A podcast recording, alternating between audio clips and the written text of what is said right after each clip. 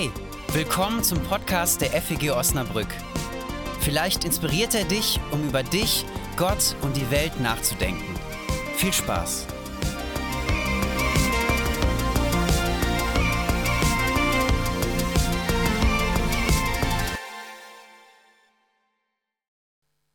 Einen wunderschönen guten Morgen auch von mir. Ich schicke heute zwei Dinge vorweg. Wenn du am 24. September 2017 hier in diesem Haus warst, dann hast du die Predigt schon mal gehört, die ich jetzt gleich halten werde. Ähm, manche nicken. Das liegt daran, ich war bis Freitag in Quarantäne. Ähm, die erste Woche waren wir auch krank, aber dann mit meinen Kindern ähm, konnte ich keine neue Predigt schreiben, da bin ich ehrlich. Ich habe sie aktualisiert und viele von euch waren an diesem Tag nicht hier. Ich weiß, ein paar Leute waren hier. Inken hat sie zum Beispiel schon gehört ähm, und erinnert sich auch noch gerne daran. Ich werde zwischendurch immer mal so fragen, was als nächstes kommen wird, sozusagen. Eine kleine Lernstandserhebung. Das wollte ich nur gerne der Transparenz halber vorwegschicken. Und was ich noch vorwegschicken will, ist, ich glaube nicht daran, dass die Erde in sechs Tagen entstanden ist. Aber ich glaube daran, dass die Bibel uns unglaublich viel über das Verhältnis von Gott als Schöpfer zu uns, zu seiner Schöpfung verrät. Gottes Beziehung zu mir, Gottes Beziehung zu dir und unserer Umwelt. Und wenn wir über diesen Text nachdenken, den Fredi vorgelesen hat, danke für den langen Atem und das lange Vorlesen. Ich dachte, es ist hin und wieder gut, diesen Text komplett zu hören. Wenn wir über diesen Text nachdenken, dann lass uns das mit der Frage tun, was hat dieser Text eigentlich heute für uns in dein und mein Leben zu sagen? Und lass dich nicht so sehr damit belasten mit der Frage, wie ist die Erde in wissenschaftlicher Sicht entstanden. Ich glaube, damit ähm, überfordern wir diesen Text. Hätte es früher so etwas gegeben, als dieser Text entstanden ist, wie Poetry Slam, wo Leute selbstgeschriebene Texte präsentieren, vorlesen, äh, an denen sie gearbeitet haben, ich glaube, der Text hätte sehr, sehr gute Chancen gehabt. Der Text, schaut man ihn sich in der Ursprache auf Hebräisch an, ist voll von poetischen Stücken. Er ist ein einziges poetisches Stück. Wir hören das, wir haben es eben in der neuen Luther-Übersetzung gehört, immer wieder, da ward aus Abend und Morgen der erste Tag, der zweite Tag. Äh, und Gott sprach, es werde Licht. Und Gott sah, dass es gut war. So Wiederholungen, die wir auch auf Deutsch hören, das sind, das sind ähm, so, so kleine Kennzeichen und Muster dafür, dass dieser Text geformt ist. Das ist nicht einfach nur so runtergeschrieben worden, das ist über Jahrzehnte, Jahrhunderte entstanden, ein Meisterwerk der Weltliteratur, muss man sagen. Es gibt wenig Texte, die so alt sind und die sich in dieser massiven Weite und, und ähm, ausgebreitet haben, übersetzt worden sind und über die immer wieder so viel nachgedacht worden ist. Als hebräische Hörerin warst du fasziniert von diesem Text. Und vielleicht stellt sich heute auch eine gewisse Faszination bei uns ein. Das hängt ein bisschen davon ab, was ich euch jetzt zu diesem Text sage. Wenn ihr zu Hause seid, lest euch nochmal durch, meditiert diesen Text. Ich glaube, das lohnt sich. Ich werde somit zum drei Stichworten mit euch durch diesen Text durchgehen. Das erste Stichwort ist Ordnung im Chaos. Wenn du als Mensch in der Antike so durch die Gegend flanierst, dann schaust du nach oben und wunderst dich darüber, dass dieses ganze Wasser nicht einfach am Stück auf dich runter saust und dich erschlägt. Also du siehst ja eine Art Kuppel und darüber ist es blau, wenn keine Wolken da sind. Du siehst eine Kuppel und darüber ist es blau und da ist Wasser. Da ist unfassbar viel Wasser. Du siehst ein Gewölbe. Und dieses Gewölbe hält das Wasser zurück und da hängen irgendwie die Lichter dran. Dieses ganz helle Licht, das tagsüber scheint und dieses kleinere Licht, das nachts ein bisschen hell macht und die ganz vielen kleinen Sterne. Und wenn du weiter zum Strand gehst, dann wunderst du dich, dass das Wasser, wo du bis zum Horizont gucken kannst, dass da überall Wasser ist, dass dieses Wasser einfach hier vor deinen Füßen, wenn du so die Zehen reinhältst, macht es dich nass, aber das Wasser macht vor dir Halt. Du wunderst dich darüber, dass dich das Wasser nicht einfach komplett überflutet.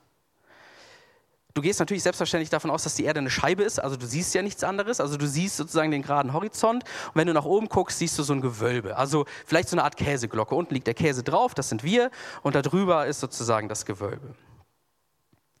Wenn du also als antiker Mensch über die Erde gehst, wunderst du dich, dass das alles so hält und so passt, wie es der Fall ist. Für dich ist das nicht selbstverständlich, dafür muss Gott, der Schöpfer, verantwortlich sein. Unser Text beginnt mit den Worten, am Anfang schuf Gott den Himmel und die Erde. Und man kann, und das wird auch darunter verstanden, dass Gott sozusagen aus dem Nichts plötzlich etwas schafft, dass vorher nichts da ist und dass dann plötzlich alles da ist. Der Text ähm, deutet ein bisschen auf was anderes hin. In Vers 1 und 2, das können wir auch wiedergeben, da heißt es, als Gott sich daran machte, den Himmel und die Erde zu erschaffen, da war die Erde noch wüst und leer. Da gab es noch Chaos. Also da war so eine Urmasse da am Anfang, als Gott alles formte und gemacht hat, als er kreativ wurde, als er sich ins Zeug gelegt hat, da war erstmal Chaos. Am Anfang, als Gott sich entschloss, aus dem Chaos Ordnung zu schaffen. Das Wort, was bei Luther mit wüst und leer übersetzt wird, das heißt Tohu Wabohu. Äh, ich habe so einen Pulli, den habe ich heute nicht eigentlich. Ich habe gedacht, zum Predigen ziehe ich ein Hemd an. Heute habe ich kein Hoodie an. Ich habe so einen Hoodie, da steht äh, Tohu Wabohu drauf. Und das steht ein bisschen für mein ähm, Kinderzimmer damals oder sozusagen meine Ordnung. Äh, aber auch, dass es Chaos gibt und dass Gott, der Schöpfer, aus diesem Chaos Ordnung machen kann. Da ist Chaos in meinem Leben und es gibt einen Gott, der aus diesem Chaos Ordnung machen kann. Andere Sprachen übersetzen das ganz fantastisch. Da steht ähm, bei Tohu Wabohu steht Chaos total. Ich glaube, das ist ähm, Spanisch oder Italienisch oder desolata, also es ist trostlos. Auf Englisch in einer Übersetzung heißt es didn't have any shape. Es hatte keine, keine Gestalt, es hatte keine Ordnung. Die Erde war ein unwirtlicher Ort, als Gott sich daran machte, daraus einen lebensfreundlichen Raum zu schaffen. Leider sehen wir im Moment in den Medien immer wieder Bilder von vertrockneten Gebieten, wo es trostlos ist, wo es zu wenig Wasser gibt von oben und von unten. Wir sehen Bilder von zerbombten Städten, wo Städte zurückgelassen werden, wo Dinge kaputt sind, wo einfach komplette ähm, Zerstörung ist. Da ist Tohu Wabohu. Und Gottes Geist ist schon da. Er ist in diesen unwirtlichen Situation, Gottes Geist schwebte auf dieser Tiefe. Er schwebt darum, ist mittendrin, aber es braucht dann sein Wort, damit Ordnung entsteht. In diese Trostlosigkeit hinein spricht Gott. Er spricht, es werde Licht. Das Chaos weiche. Die Ordnung soll Einzug erhalten, das Chaos soll hier nicht mehr regieren. Aus diesem Chaos mache ich jetzt etwas völlig Neues. Die Trostlosigkeit hat ein Ende. Ich bringe Hoffnung. Ich Gott bringe Leben. Ich mache aus etwas Altem etwas Neues. Ich mache aus einem unwirklichen Ort, der lebensfeindlich ist für uns, mache ich etwas, wo wir leben können. Das ist für mich ein erster Grundimpuls dieser Geschichte, dass Gott aus Chaos Ordnung schaffen kann, aus Dunkelheit Licht, dass er Hoffnung in die Hoffnungslosigkeit hineinbringen kann. Und die antiken Hörer haben über diese Geschichte gestaunt, dass alles so hält, wie es hält, dass das Leben gelingt, trotz der widrigsten Umstände um sie herum. Und sie waren sich sicher, dafür muss doch Gott verantwortlich sein. Das passiert nicht einfach so. Das hat einen tieferen Sinn. Und wir Menschen können da erstmal nicht so viel zu beitragen. Wenn wir uns umschauen, merken wir, dass Gott die Fäden in der Hand hält, dass das alles so läuft, wie es läuft. Das liegt erstmal bei Gott. Wir selber halten das Wasser über dem Gewölbe nicht zurück. Ich mache jetzt mal einen Sprung aus der Geschichte heraus und frage, erleben wir das heute auch? Gibt es auch heute diese schöpferische Kraft in deinem und meinem Leben, wo aus Chaos Ordnung entsteht? Fühlt sich das bei dir manchmal so an, als schiebe Gott die Urfluten beiseite in unserem Leben und schenkt uns wieder Luft zum Atmen? Ich hatte in diesem Jahr eine Phase, ähm, viele von euch wissen das, ich werde im nächsten Jahr aufhören, hier als Pastor zu arbeiten. Und ich hatte eine Fra Phase, wo ich mir sehr, sehr viele Gedanken darüber gemacht habe, ob jetzt diese Entscheidung die richtige ist. Und da war in meinem Kopf ein richtiges Tohuwabohu. Ein völliges Durcheinander. Ich habe geweint, gezweifelt, gefragt, geredet, nachts wach gelegen, mit meiner Frau gesprochen. Ich hatte Mentoring, Supervision. Ich habe gebetet ähm, und ich musste Entscheidungen treffen. Und habe gemerkt, durch all das, durch diesen Prozess, hat Gott Ordnung in meinen Kopfchaos gebracht. Das war für mich eine persönliche Erfahrung. Wo ist das in deinem Leben? Wo entdeckst du vielleicht Dunkelheit, Tohu Wabohu? Dass wir nicht nach oben schauen und Angst haben, dass das Gewölbe zusammenbrechen könnte, ist irgendwie klar. Also da hat sich unsere Weltsicht verändert. Aber ich glaube, wenn wir uns umschauen in unserem Leben, dann sehen wir schon hin und wieder mal die Frage, hält das alles? Sind wir nicht auch von Chaos irgendwie bedroht, von Unordnung? Ich rede nicht nur von unordentlichen Zimmern, vielleicht von Chaos in Beziehungen, Chaos im Leben, Situationen, wo das Leben aus den Fugen zu geraten scheint. Und irgendwie machen wir in den letzten Jahren ständig was durch, wo, wo man permanent das Gefühl hat, das gerät hier so langsam aus den Fugen. Können wir dabei diese Hoffnungsperspektive haben, Gott macht Ordnung. Die Urgeschichte verheißt uns, Gott spricht, es werde Licht und das Licht strahlt auf. Ich glaube, dieser, dieser schöpferische Akt wiederholt sich da, wo, ähm, wo wir in unserem Leben so einen kleinen Funken Hoffnung erleben, wo in aller Trostlosigkeit so ein Hoffnungsschimmer aufkeimt, wo du erlebst Hoffnung, Chaos wird gebannt und Ordnung kommt in dein Leben. Ich glaube, da ertappen wir Gott. Wo unser Leben fragil ist und aus den Fugen zu drohen scheint, aber wir doch gehalten werden. Und das ist Gott, der uns hält. Ich wünsche mir und bete darum, dass Menschen, die das erleben, die fliehen müssen, die unterdrückt werden, die Angst haben müssen vor Leben und Tod, dass die das erleben dürfen, dass Menschen, die hungern müssen, die verdursten, dass diese Menschen diesen Hoffnungsschimmer erleben. Und dieser Text lässt mich auch in dieser ganzen Trostlosigkeit daran festhalten und daran klammern, dass Gott auch das heute noch machen kann. Das fällt mir nicht leicht zu glauben, weil irgendwie, wenn wir die Nachrichten einschalten, dann ähm, steht so vieles dagegen und doch schenkt mir dieser Text eine kleine Hoffnungsperspektive. Ordnung im Chaos. Der zweite Aspekt, Raum zum Leben. Die Autoren, das habe ich eben schon genannt, haben sehr sorgsam Strukturen in diesem Text hinterlassen. Also beispielsweise sich wiederholende Wörter. Gott schafft etwas, Gott sieht es an, Gott beurteilt es, siehe, es war sehr gut. Es wird Abend und morgen ein neuer Tag. Und jeder dieser Textmerkmale deuten wir oben auf Ordnung hin. Also unser Text ist ein sehr geordneter Text. Und die Autoren haben diese Spuren hinterlassen der sechs Tage. Gott schafft an sechs Tagen und der siebte Tag ist ein Ruhetag. Da ist Ordnung drin. Wenn man sich diese Schöpfungstage so ein bisschen genauer anschaut, was wird eigentlich wann geschaffen, was passiert am ersten, zweiten, dritten, vierten, fünften, sechsten Tag, ähm, dann kann man sehen, an den ersten drei Tagen werden Lebensräume geschaffen. Also die ersten drei Tage sind dafür da, um den Lebensraum für all das, was danach kommt, vorzubereiten. Und an den zweiten drei Tagen werden diese Lebensräume bevölkert. Ich gehe das mal ein bisschen durch. Also Tag 1, Lebensraum Licht und Tag. Also da gibt es eine Struktur für das, was es nachher bevölkert. Tag 4, die Sonne, den Mond und die Sterne. Die Menschen damals gingen ja davon aus, dass sowohl die Sonne als auch der Mond und auch die Sterne selbst leuchten. Also die Sonne leuchtet selbst, der Mond wird, wissen wir heute, angestrahlt, genauso wie Sterne, die irgendwann mal geleuchtet haben, jetzt nicht mehr, aber damals hat man gesehen, okay, da sind helle Lichter. Ja? Also da sind helle Lichter da oben, die uns äh, einen Rhythmus geben, die den Rhythmus von Tag und Nacht, von Jahreszeiten, von Leben und Tod mitbestimmen. Und für diese Lichter, die unseren Lebensraum erst ermöglichen, hat Gott Raum geschaffen, das Licht geschaffen. An Tag 2 wird Wasser und Himmel unterschieden. Ich habe das eben schon gesagt, da ist diese Käseglocke, was das Wasser so ein bisschen abhält von unten und auch abhält von oben. An Tag 2 wird der Lebensraum geschaffen, die Erde und das Wasser.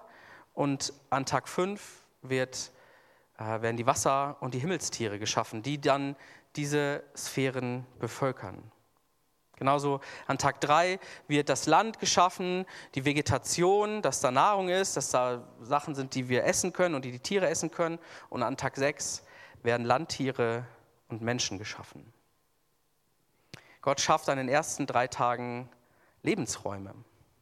Er sorgt dafür, dass die Sonne und die Sterne, die Tiere im Wasser, die Tiere im Himmel, die Tiere auf dem Land und auch wir als Menschen, dass wir Raum zum Leben haben. Diese Geschichte ist voll davon und das Alte Testament geht mit diesem Motiv auch weiter, dass das Volk Israel Raum zum Leben sucht. Und hier schafft Gott für unterschiedliche Kreaturen, Vögel, Wassertiere, Landtiere, Menschen, Raum zum Leben. Und er schafft nicht nur diesen Raum, er kümmert sich auch darum, dass äh, die Lebewesen Nahrung haben, äh, beziehungsweise verteilt den Auftrag an die Erde. Er sagt der Erde so, Erde, du sollst Nahrung hervorbringen, damit die Tiere etwas zu essen haben. Sie soll Pflanzen und Bäume hervorbringen, von denen die Lebewesen essen können. Gott schafft Raum zum Leben. Ich finde das irgendwie ein starkes Bild, das uns dieser Text vermittelt. Wenn du neu nach Osnabrück gezogen bist und du tatsächlich ein Zimmer oder eine Wohnung gefunden hast, weißt du, wie wertvoll physischer Lebensraum ist. Wenn du Orte hast, Zeiten, Gruppen, Menschen, Freunde, weißt du, wie wertvoll Raum ist, in dem du dich wohlfühlst, in dem du dich nicht verbiegen musst, in dem du mit Leuten feiern kannst, in dem du mit Leuten weinen kannst. So Familie, Freunde, eine Gemeinde, das sind Räume zum Leben. Wir waren zehn Tage, nee, 14 Tage fast, zwölf, keine Ahnung, ich habe es vergessen, waren wir in Quarantäne.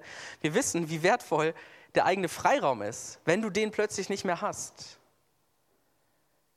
Die ukrainische Familie, deren Haus zerstört wurde und die bei uns vier Wochen im Keller gewohnt hat, die brauchte physischen Raum zum Leben. Wir Menschen brauchen das, sowas wie ein Zuhause, im wörtlichen und im übertragenen Sinne.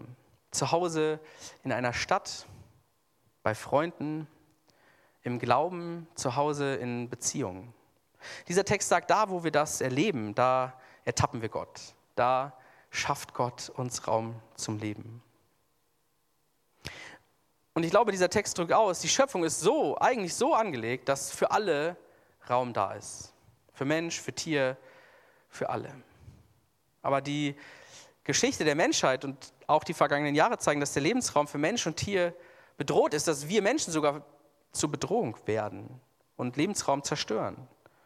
Dass Lebensraum bedroht ist aufgrund von Krieg, Klimawandel, aufgrund von Pandemie. Menschen fliehen, suchen ihren Lebensraum. Ich glaube, dieser Text stellt uns auch in die Verantwortung, dass dieser Raum zum Leben, dass dieser Raum der Erde für die Menschheit gestaltet werden muss, damit es für alle genug ist, damit alle Platz haben können. Und wieder, dieser Text schenkt mir den Hoffnungsschimmer, dass das durch Gott möglich ist. Und auch wir als Gemeinde wollen ein Raum zum Leben sein, ein Ort, wo du dich entfalten kannst, wo du dich ausprobieren kannst, wo du so da sein kannst, wie du bist, wo Menschen mit dir unterwegs sind, dich begleiten, wo du das brauchst, wo du was lernen kannst, wo du scheitern kannst. Vielleicht überlegen wir uns, wie wir das auch für andere sein können, Raum zum Leben oder schaffen können. Durch Mitgehen, Zuhören, Aufmerksam sein, Zulächeln. Gott schafft Raum zum Leben. Und noch ein Aspekt zum Schluss. Geschaffen auf Augenhöhe. Dann sprach Gott, lasset uns Menschen machen, ein Bild, das uns gleich sei, die da herrschen über die Fische im Himmel und über die Vögel unter dem Himmel und über das Vieh und über die ganze Erde und über alles Gewürm, das auf Erden kriecht und Gott schuf den Menschen nach seinem Bilde. Zum Bilde Gottes schuf er ihn und schuf ihn männlich und weiblich. Dieser Text sagt, du siehst aus wie Gott. Ich sehe aus wie Gott. Wir sind Gottes Ebenbilder. Ich finde es gar nicht so, gar nicht so leicht zu verstehen. Und mir hat mal geholfen, ähm, dass ich gelesen habe, in anderen Texten, die zu dieser Zeit entstanden sind, ähm, da ist auch schon die Rede, dass Menschen, bestimmte Menschen, Ebenbilder Gottes sind. Also dieser, dieser alttestamentliche Text, den wir vor uns haben, ist nicht der einzige Text, der aus diesen Jahrtausenden kommt und wo etwas über die Vorstellung berichtet wird, wie die Erde entstanden ist und wie Gott oder dann die Götterwelt zu den Menschen steht. Der große Unterschied ist, in den anderen Texten wird von dieser Ebenbildlichkeit, von, dieser, von diesem Gleichsein wie Gott ausschließlich in Bezug zu den Königen gesprochen, zur Elite. Das Menschsein ist hier hierarchisch gestaffelt. Persönliche Würde, den Begriff kannten die nicht, aber wir würden es vielleicht übersetzen, persönliche Würde und Rechte hängen davon ab, wie angesehen du bist. Also, und erstmal, dass du ein Mann bist, also dass du ein männlicher König bist. Und wie nah du dann vielleicht auch an diesem König dran bist in der Rangordnung. Und das finde ich eine schöne Perspektive. Der biblische Text sagt etwas anderes. Menschen sind alle gleich vor Gott. Unabhängig von gesellschaftlichem Status, also ob du, eine Königs, ob du einen Königstitel hast oder nicht. Unabhängig von deinem Intellekt, unabhängig davon, wie viel Kohle du auf deinem Konto hast, unabhängig von deiner Erfahrung, die du bisher so gesammelt hast und auch unabhängig von deinem Geschlecht und deiner Sexualität. Gott schafft alle gleich. Und das steht ja in einem krassen Gegensatz zur damaligen Wirklichkeit. Also wo einzig und allein die Männer was zu sagen hatten. Ja, dieser Text entsteht ja nicht in so einer Gesellschaft wie heute, wo auf dem Papier Gleichberechtigung herrscht, sondern wo die Männer sozusagen ganz oben stehen. Und diesen Männern sagt der Text, Moment mal, Gott hat Mann und Frau gleichermaßen geschaffen und dein Geschlecht ist furchtbar egal, äh, was deine Würde angeht. Es ist keine Anbiederung an die damaligen Verhältnisse, sondern ein Gegenbild. Der Text sagt, nicht nur Könige sind Bilder Gottes, nicht nur Männer, alle Menschen. Ich glaube, diese Gegenbild Gottes Ebenbildigkeit ist nicht etwas, das wir ausnutzen könnten, dass wir sagen können, wir sind etwas ganz Besonderes, sondern es ist für mich in erster Linie ein Prüfkriterium. Behandle ich meine Nächste so, dass sie genauso vor Gott ist wie ich. Dass Gott auf meine Nachbarin und auf meinen Nachbarn und auf dich und auf mich genau gleich blickt. Bin ich mir bewusst, dass nicht nur ich, sondern dass wir alle zu Gottes Ebenbildern geschaffen sind. Und dann steht da noch dieser Satz, macht euch die Erde untertan, herrscht über sie. Man kann versuchen, das über die Übersetzung äh, so ein bisschen glatt zu bügeln. Das ist ein bisschen schwierig, weil das Wort, das hier im Hebräischen äh, verwendet wird, das hm, steht auch für niedertrampeln oder tatsächlich unterwerfen bei Sklavenhaltung. Also das Wort ist schon ziemlich plastisch, was hier gebraucht wird. Und das muss man sich fragen, was heißt denn das? Also ist das an uns Menschen der Auftrag, alles kaputt zu machen? Ich glaube, wenn wir uns überlegen, dass die Menschen damals ja nicht so gelebt haben wie wir heute, sondern sie waren ausgesetzt von realen Bedrohungen. Also du musst Angst haben, beißt mich jetzt dieser Skorpion und sterbe ich da dran oder nicht? Muss ich mich vor der Schlange hier fürchten oder nicht? Ich muss meinen Lebensraum verteidigen, ich muss ihn gestalten, damit ich überhaupt überleben kann. Für uns ist diese direkte Überlebensgefahr, ich gucke im Moment ein bisschen äh, Seven vs. Wild, ja? ich weiß nicht, wer von euch das gesehen hat, da sieht man das dann schon ein bisschen, Leute werden ausgesetzt und einer nimmt keinen Schlafsack mit, so. Ähm, aber da ist das unmittelbar. Für uns, in meiner persönlichen Erfahrung, ist es oft nicht so unmittelbar. Aber die Menschen mussten den Auftrag bekommen, sich ihre Umwelt zu gestalten. Es führt kein Weg daran vorbei, dass Gewalt, die da ist, durch Mensch und Natur eingedämmt wird, zum Schutz des Lebens, damit dieser Raum, diese Ordnung, die Gott schafft, ähm, auch eine lebensfreundliche Ordnung bleibt. Ich glaube, dass dieser Auftrag kein Freifahrtschein ist, sondern der Auftrag zur Verantwortung. Was können wir tun, damit Leben möglich ist? Wie kannst du dich dafür einsetzen, dass dein Lebensraum gestaltet wird, der Lebensraum deiner Freunde, der Menschen um dich herum, unserer Gesellschaft? Was können wir tun, damit wir unserer Verantwortung als Ebenbilder Gottes gerecht werden? Wo können wir das auch als Gemeinschaft tun? Wo kannst du das im Konkreten tun? Wir singen jetzt gleich noch mit Inken und Björn ein paar Lieder. Ich freue mich sehr darauf. Und nimm diese Fragen mit und vielleicht nimmst du ein paar Anstöße mit und denkst das weiter für dich, was das für dich konkret heißt, dass Gott Ordnung im Chaos schafft. Dass wir geschaffen sind auf Augenhöhe, dass Gott uns Raum zum Leben schafft. Amen.